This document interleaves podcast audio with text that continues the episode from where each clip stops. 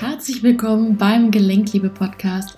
Mein Name ist Verena Fassbender und ich bin selbst ehemalige Rheuma-Patientin, habe das Rheuma damals mit zwölf bekommen, bin seit fünf Jahren medikamentenfrei und seit vier Jahren symptomfrei.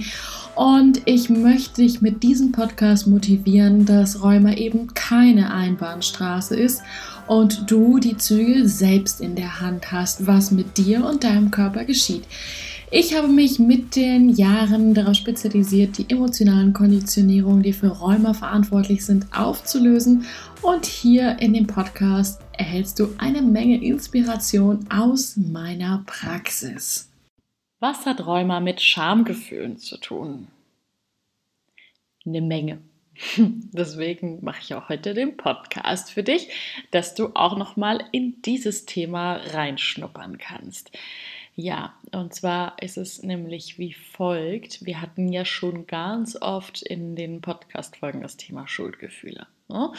Ähm, dass die sehr, sehr, sehr ausschlaggebend sind. Aber nicht zu vergessen sind eben auch die Schamgefühle.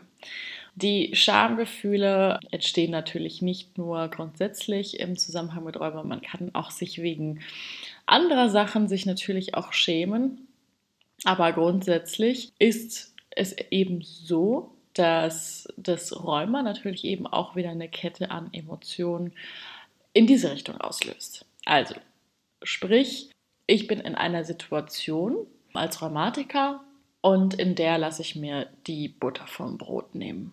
Ne, weil der Rheumatiker grundsätzlich auch dieses Problem hat mit Grenzen setzen, Nein sagen, lässt sich halt gerne ausnutzen und so weiter und so fort. Dann kann der Rheumatiker aber in diesem Moment nicht über seinen Schatten springen, weil er einfach emotional noch nicht so weit ist, weil er einfach so programmiert ist, dass er sich halt ständig die Butter vom Brot nehmen lässt und ist dann natürlich im Umkehrschluss sauer. Ne, ist richtig wütend. Hat aber gleichzeitig die Programmierung, wütend sein macht man nicht. Auch wieder so ein klassischer Erziehungs- Hintergrund sozusagen, ne? wenn das wütende Kind nicht aufhört, wütend zu sein, nicht gehorcht, dann muss es jetzt erstmal eine Stunde irgendwie aufs Zimmer, Tür wird abgeschlossen oder weiß der Geier. Das bedeutet, dass äh, das innere Kind hat die Programmierung, ja, nee, ich darf nicht wütend sein. Das heißt, im Umkehrschluss daraus resultiert dann nicht nur Schuldgefühle, wie wir es bisher besprochen haben, sondern auch eben Schamgefühle. Also die Person, der Rheumatiker, schämt sich ganz doll für diese Wut, die er spürt, weil dieses Wut impliziert sozusagen, ich bin wieder zu sehr ich selber. Und eigentlich ist Wut in dem Sinne auch eine ganz gute Emotion, um für sich selber auch einzustehen. Wir brauchen im gewissen Rahmen halt eben auch Wut, um auch Nein mal sagen zu können, um zu sagen, bis hierhin und nicht weiter, um mutig zu sein, weil starke Emotionen sind sozusagen die Möglichkeit, mal endlich vielleicht auch mal die Sachen zu sagen, die man schon ganz lange denkt und fühlt, aber sich noch nie getraut hat zu sagen. Und dann kommt es wie so aus einem Kanonenrohr geschossen weil eine bestimmte Wut halt eben dahinter steckt. Wenn man aber sozusagen diese Wut auch noch verpulvert, beziehungsweise sich halt eben dafür schämt, man selber zu sein, also für sich selber dann auch wieder einzustehen, beziehungsweise eben diese Gefühle zu zeigen, die zu seinem inneren Kern einfach gehören, dann ist es halt so, dass die Wut, anstatt dass sie halt raus kann, eben auch hier wieder das Innere komplett angreift. Also das ist auch nochmal eine weitere Möglichkeit ähm, oder ein weiterer Hintergrund, warum der Körper sich selber angreift. Es ist wirklich ganz, ganz wichtig, einfach auch zu akzeptieren, dass die Wut zu dir gehört. Sie ist einfach ein ganz wesentlicher Bestandteil von dir. Und klar, es gibt zwei Arten von Wut. Es gibt einmal dieses, die Wut macht dich blind und du schlägst nur noch so um dich, also die sogenannte Kriegsenergie. Die gibt es, die ist natürlich nicht ganz so vorteilhaft, ähm, aber trotzdem wichtig, sie zu leben. Natürlich nicht, indem man in einen Krieg zieht, aber es gibt eben auch andere Möglichkeiten. Manchmal reicht einfach alleine schon die Fantasie, dass man vielleicht mal auf jemanden einschlägt. Ja, das soll jetzt hier keine Gewaltverherrlichung sein, aber es ist ganz, ganz wichtig beim Rheumatiker, der strebt immer so sehr danach, eine gute Person zu sein, ja, dass er, er sich auch gar nicht eingesteht, dass er sozusagen auch dunkle Seiten hat. Das ist ganz normal, dass wir Menschen halt eben auch solche Fantasien haben und wir dürfen sie auch haben, weil wenn wir sie äh, nicht leben und es geht nicht darum, es auszuleben, diese Fantasien, sondern es im Inneren, vom, vom inneren Auge einfach mal abzuspielen so lange, bis die Wut dann weg ist, um dann wieder ganz normal weitermachen zu können. Weil das ist nämlich auch wieder die Dualität des Lebens, ja. Dass ähm, je mehr ich halt immer versuche, ein guter, vorzeigbarer, selbstloser Mensch zu sein, umso mehr staut sich sozusagen diese dunkle Seite auch in uns aus, die dann äh, auf, die dann halt eben auch raus möchte, die dann halt eben auch ans Licht möchte. Manchmal gibt es dann eben so eine Kurzschlussreaktion bei Menschen, die dann halt so lange das im Inneren behalten haben. Entweder halt, dass dann äh, irgendwann diese Symptome entstehen oder vielleicht aber auch noch viel schlimmere Sachen. Hm, und deswegen ist es ganz, ganz wichtig und auch gleichzeitig die Einladung an dich, mach das mit dir in deinem Inneren aus, wenn du nicht, dich nicht traust, irgendwie laut zu sein oder was ist ich, irgendwie deine Wut anders halt zu leben, dann mach es in deinem Inneren aus. Ja, das ist ganz, ganz wichtig. Aber es gibt auch noch eine andere Form von Aggression. Und das ist ganz, ganz wichtig. Darüber habe ich auch schon eine Podcast-Folge drüber gemacht. Kannst du auch gerne nochmal gucken bei mir. Ich glaube, das hieß sowas wie Aggression als, als Chance oder so ähnlich. Und zwar gibt es nämlich noch die Aggressionsenergie, die lebensnotwendig ist, beziehungsweise mit der jedes Leben beginnt. Also nur unter dieser Energie beispielsweise kann auch eine Geburt stattfinden.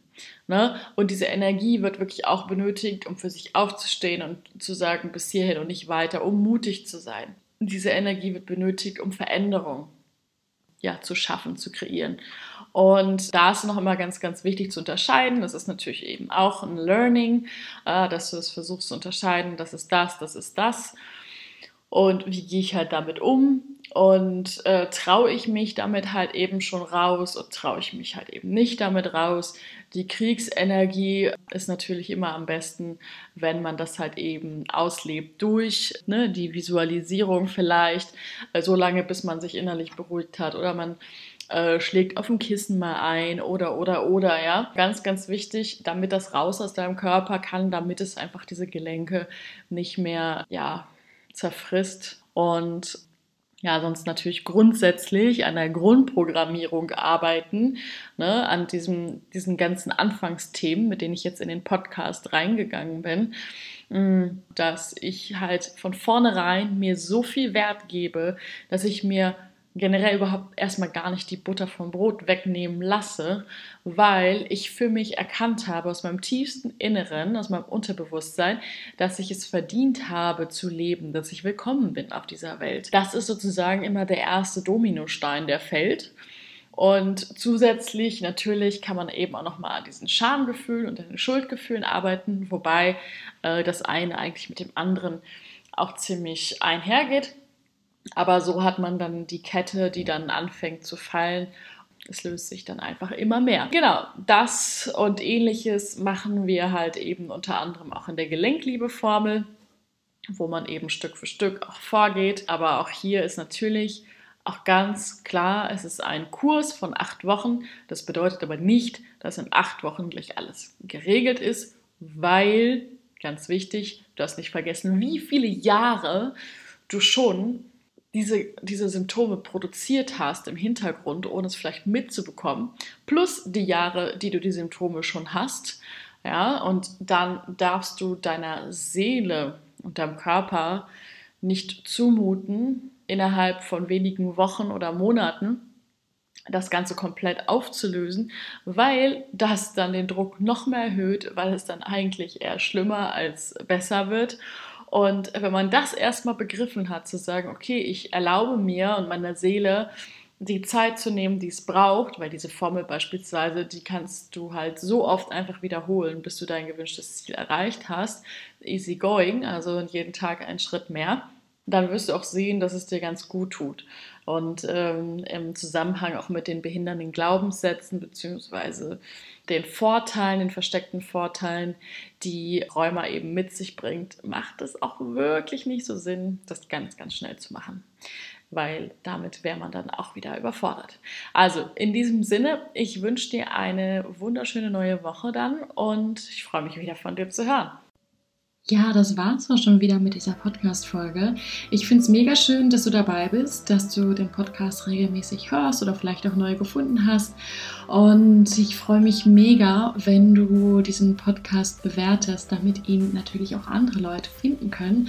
Und als kleine Belohnung möchte ich dir eine speziell für Rheuma aufgesprochene Hypnose von mir schenken. Wie es funktioniert, schick mir einfach einen Screenshot von deiner Bewertung, wo auch immer das ist, bei iTunes oder bei Spotify und so weiter und so fort. Schick mir einfach eine E-Mail an hallo@verenafassbender.com und dann schicken wir dir das als kleines Dankeschön zu. Da freuen wir uns auf jeden Fall. Und ansonsten, wenn du Lust hast, dich weiter auszutauschen, dann komm doch super gerne in unsere Facebook-Gruppe. Dort sind wir alles Gleichgesinnte, die ja im gleichen Boot sitzen, die wirklich sagen, ich möchte jetzt einfach einen anderen Weg gehen mit dem Rheuma. Es reicht mir, wie es bisher gelaufen ist. Wir tauschen uns da aus. Und dort hast du im Übrigen, neben den Vorzügen, dass ich dort auch regelmäßig live sein werde und eure Fragen Fragen beantworten werde. Auch die Möglichkeit, einmal im Monat ein 30-minütiges Coaching mit mir zu gewinnen. Es gibt immer entsprechend der Beteiligung in der Gruppe. Wählen wir unter den fünf Leuten, die sich am meisten in der Gruppe beteiligt haben, pro Monat immer eine Person aus. Das heißt, wenn du Lust hast, ja, dich da zu beteiligen, dazu zu kommen, dann ja, bist du natürlich herzlich eingeladen. Und ansonsten, wenn du einfach nur mal ganz unverbindlich schnacken möchtest, einfach nur mal hören möchtest, okay, wie ist denn meine Meinung vielleicht zu deiner Problemstellung, weil nicht jedes Rheuma ist immer gleich, dann kontaktiere mich auch gerne für ein Gespräch. Ja, ich freue mich von dir zu hören. Ich freue mich, wenn du auch wieder dabei bist. Herzliche Grüße und denk daran, nichts von dem, was ich sage, ist wahr, bis es dich berührt.